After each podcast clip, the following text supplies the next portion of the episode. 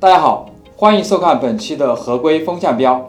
呃，合规风向标呢是一档访谈节目，专注于在合规领域。我们会邀请合规领域里面的专家学者、资深律师来探讨合规相关的议题和热点。今天呢，我们特别有幸邀请到了关涛律师事务所的合伙人宁东升老师，为我们来探讨合规相关的话题。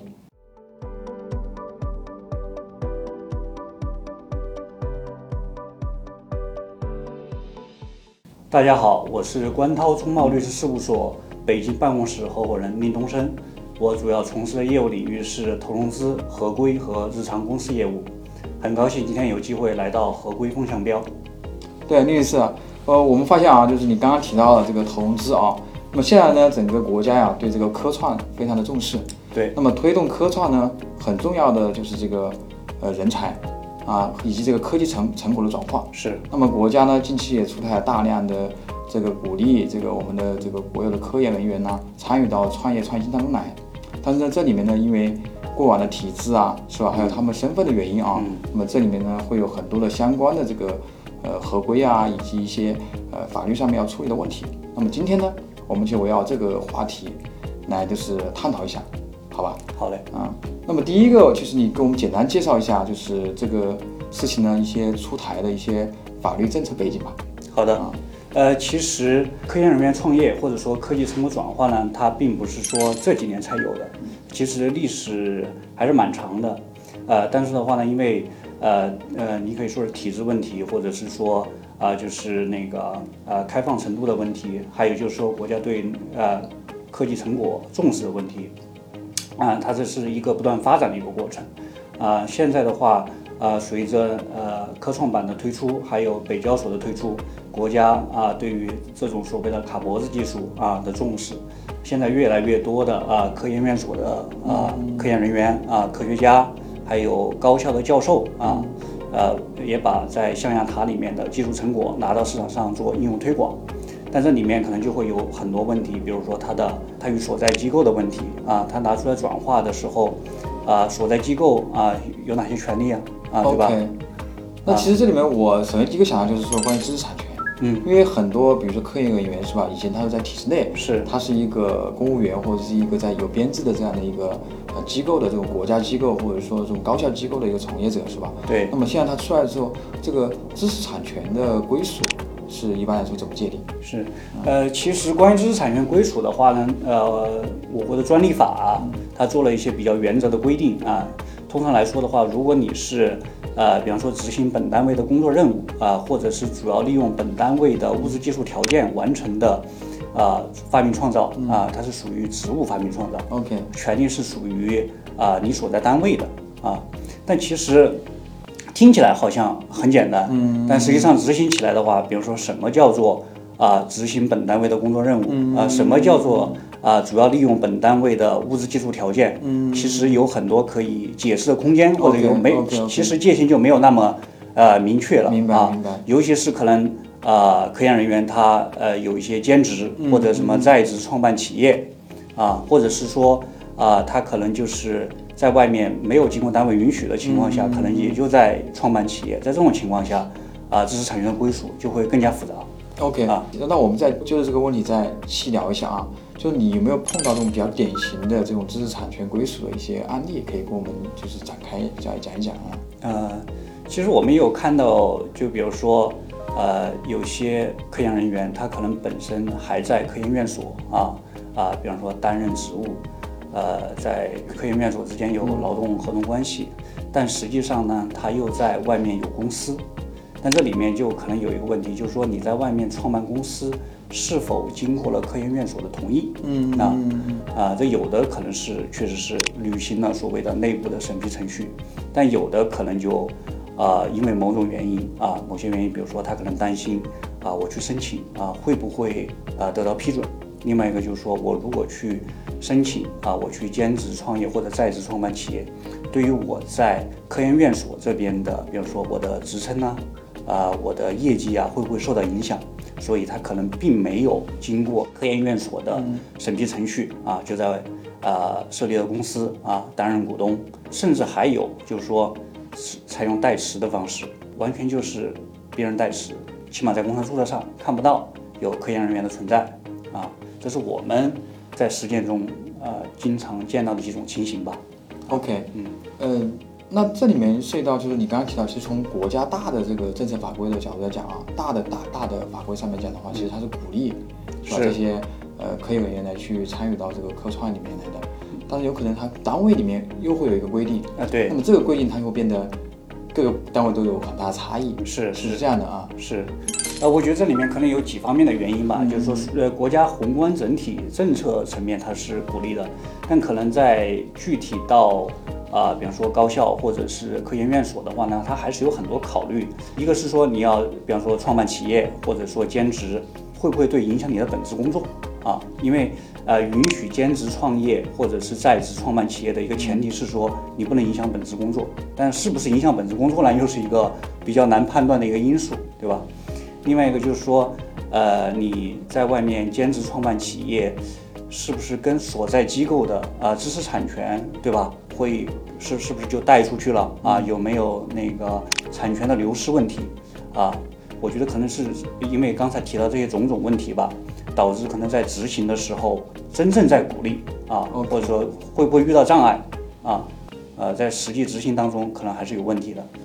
嗯，这里面衍生一个啊，就单位为了单位可能他为了出于就从从实操的角度、落地角度，他可能为了去嗯保证自己的权益也好，什么方式好，那么他们都会有股权上面的一些合作。对，那么在这种情况下，就是他们在股权的这个界定上面，会一般来会去怎么来去设计这个结构？啊，您说的对啊，治理结构。啊，对，确实是为了呃防止我们刚才提到的，比如说是不是存在资产流失的问题啊，比方说有促进科技成果转化法啊，这里面就提到了啊好几种啊可以将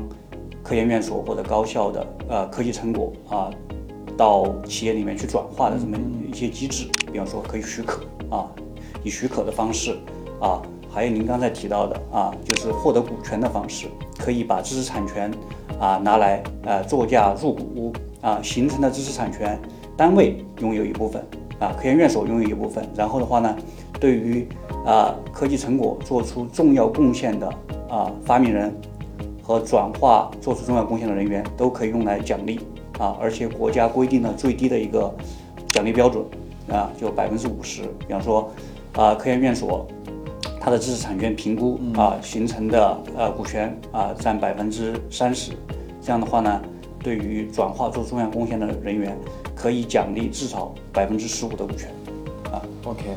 哎，那这里面我们刚刚讲就是不同的这个方式啊，比如说我我是许可，嗯，那有点像是一种知识产权授权一样的。授权对那么股权又是另外一种，就是在治理结构上面的。是这不同的情况下面，它都需要注意哪些合规的问题？呃，许可的话，其实呃可以简单理解为是一种合同关系啊，就是我把使用权给到被授权方或者给到科创企业，呃，它只是一个合同关系啊，就是说我嗯，就是我觉得可能比较注呃需要注意的一个是说啊，这个价格是不是合理啊，就许可费的合理性可能是需要考虑的一个因素。啊，通常来说可能还需要在单位内部进行公示啊。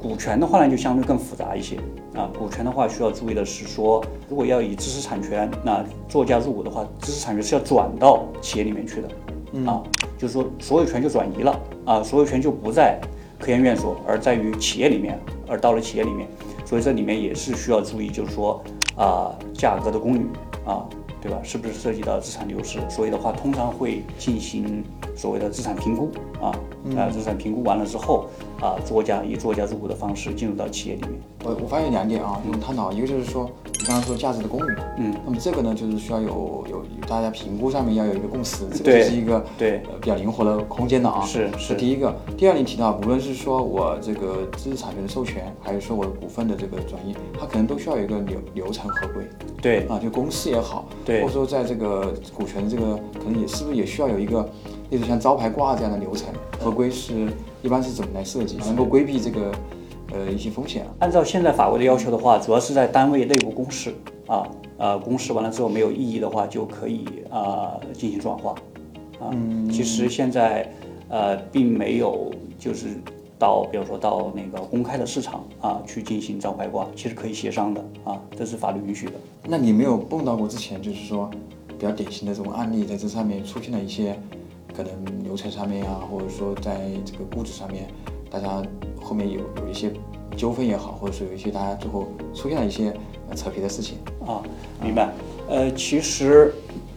呃，我觉得这里面有几个层次的问题吧。其实我们作为律师哈，作为律师其实很难去呃判断这个价格的公允性。呃，对于我们来说，可能更多的是说流程上是否合规啊，比方说呃是不是进行了呃评估啊，是不是进行了公示啊，有没有异议？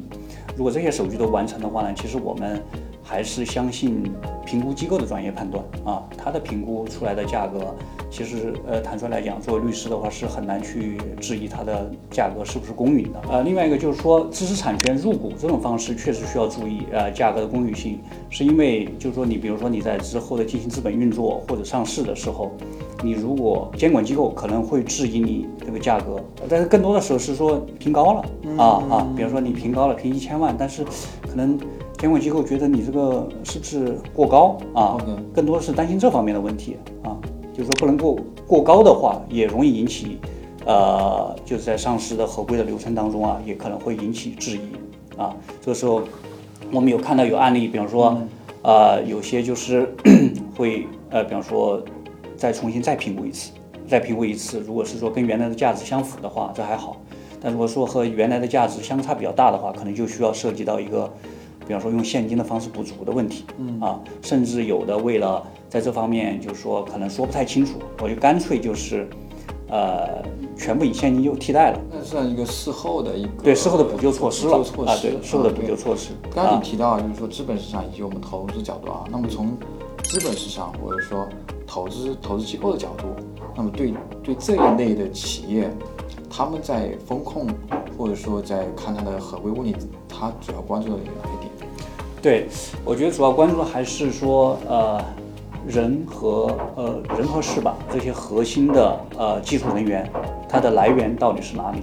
啊？比如说他是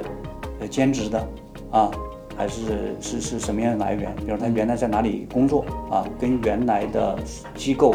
知识产权是否清楚？因为专利法上有一条是说，在离职之后一年内啊，与原机构啊。的工作或者原机构分配的任务相关的知识产权啊，还是归原机构所有啊，所以呃，当当然这个不能做扩大解释哈，呃，也有很多那个有案例呃。法院明确提到了，就是说不能做扩大解释，因为它要平衡原单位啊、发明人还有现有单位之间的利益，要做一个利益平衡啊，你也不能限制人就不能对吧，在新单位做发明呢？OK，啊，好，呃，所以这这方面需要做一个审视。还有就是刚才咱们提到的这些流程上面的问题啊，是不是都都做过了啊？流程上面有没有瑕疵？那对，其实我们刚看到您提到这种兼职人员啊，还有包括这些呃科研人员，他。实际上是个身份的问题，是。那我们涉及到很多，其实它是有职务的。嗯。那如果他有职务的话，那在这一上，在这个方面的话，有哪些合规问题是要特别注意的啊？呃，对，呃，职务，呃，你你提到非常好，就职务问题确实也是需要注意的一个问题。呃，就是说不是所有的呃在呃科研机构或者高校的人都可以出来创办企业的啊。呃，比方说，如果你已经是担任领导职务、担任副处长这种级别的。呃，通常是不允许的，那除非经过特批啊，因为它背后的逻辑是什么呢？就是说，呃，你如果职务到了一定级别，你可能会有一些权利啊，呃，你如果是在还还还能够在外面创办企业或者兼职的话，可能会有一些权利寻租的问题，这是我们理解的啊，就是为什么在领导啊，呃，兼职创业上面会有更高要求啊，或者程序更加严格的这么一个背后的逻辑吧。那你刚刚提到程序上面，它会比普通的这种科研人员的话，会在哪些方面会更加的呃注意一点？我的理解是，审批的可能在单位里面审批的层级更高。另外一个就是说，对于你的兼职的数量也是有限制的，还有对于你的呃薪酬的获取、股权的获取啊，也是有限制的。嗯啊，哦，对我突然提到这一点，我嗯呃想起一个话题啊，就是因为前段时间不是。北大方正重组嘛，这个这个事情其实，在行业里面也非常的广受关注。对啊，那么就是因为这里面涉及到很多校产，是啊，我不知道在学，因为学校它其实本身它是一个呃教育或者一个科研机构，是它在这个发展校产的过程中，那么会有哪些相关的这么一些这个问题？呃，您之前有没有关注过啊？对，呃，因为对于学校，呃，通常来说，现在学校啊都有一个资产管理公司，啊，都有资产管理公司，比如说它的科技成果转化，通常是通过资产管理公司进行的。资产管理公司是代替学校啊进行资产的运营的，啊，包括持有它外面投资的企业的股权。嗯，我觉得方正的问题，呃，我虽然没有专门研究哈，我的理解可能还是是因为可能管控啊啊管控上面的问题，呃导致的吧啊。刚才我们提到，就是说有一些人员呢，他因为有职务，是吧？所以说他可能比呃普通的这种科研人员呢，去参与参与到这个科创项目里面，或者说呃兼职也好，或者说知识产权的这个这个参与也好啊，会有在流程上面呢会更复杂一些。是啊，那么你给我们再展开讲一讲，就是说他在这个流程合规上面有哪些部分是会需要更重重视的呢？对，呃，对于担任领导职务的科研人员，确实对于他的在外创办企业啊，或进行科技成果转化要求会更高。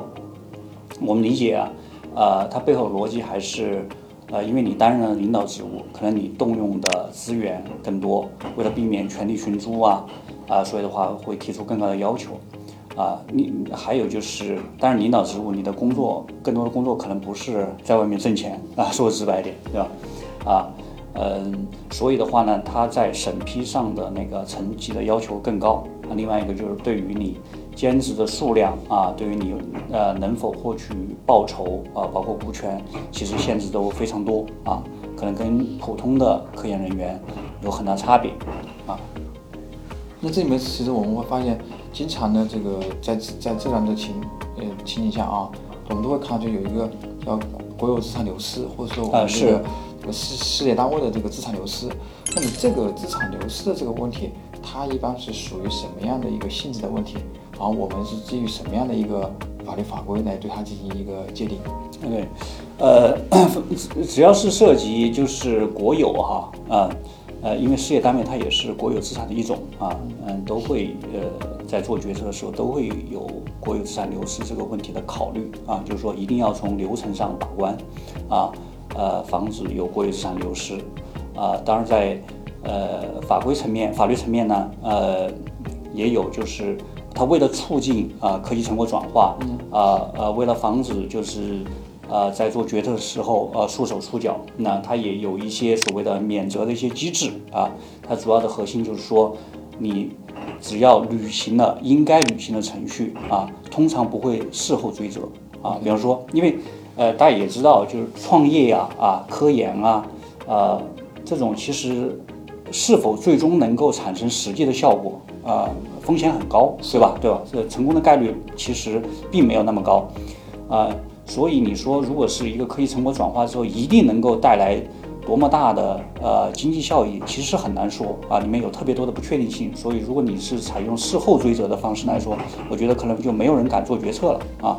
所以这也是为什么法从法规层面啊啊明确了，只要履行了相应的程序，其实不会事后追责的啊。明白，实际上就是说这个事情实际上在事前的呃风险的规避以及就是在流程上的合规是非常重要的。对对对对，OK，那我们最后一个问题就是说，呃，您对于这种科研院所或者说类似这样就是说可以做科技成果转化的这样的一些企事业单位是吧？嗯他们在这个在这个事情上面，你有一些哪些样的一些一些合规上面的建议？起码从我们经历的案例来看啊，呃，要首先要充分论证啊，在专业人士的参与下，比如说在律师啊啊、审计师啊啊、财务、税务啊，这里面还有呃挺多税务问题，今天没有展开。